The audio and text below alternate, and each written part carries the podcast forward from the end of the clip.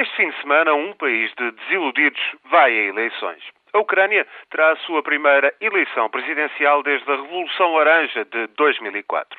Sinal da desilusão é o primeiro-ministro da altura e um dos responsáveis por uma fraude eleitoral que desencadeou a revolta, é Vitória Kunovic, quem lidera as sondagens. Yakunovich, com forte apoio no sul e leste da Ucrânia, as regiões culturalmente mais próximas da Rússia, fala em restaurar a ordem e promete relações preferenciais com Moscou, tanto mais vitais quanto Kiev depende dos fornecimentos de gás russo.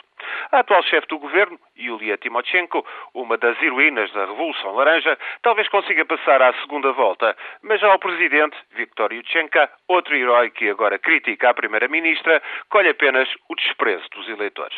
São todos personalidades conhecidas por demais todos com reputações inquinadas, num país que acaba de ver a economia contrair 14% e onde o salário médio ronda os 160 euros por mês.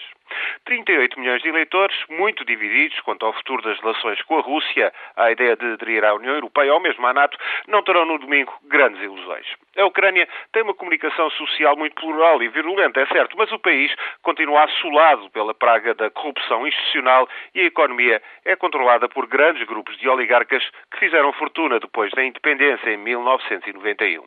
Certo e seguro é que já este domingo ou daqui a duas semanas, por altura da segunda volta, vão ouvir-se acusações de fraude eleitoral.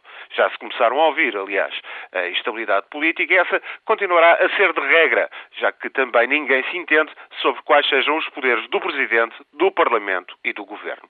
Tem sido assim nos últimos cinco anos. E, verdade se diga, é precisamente essa confusão política que alimenta negócios e a corrupção. Por tudo isso, fatalmente, este domingo irá às urnas uma Ucrânia desiludida, um verdadeiro país de desiludidos.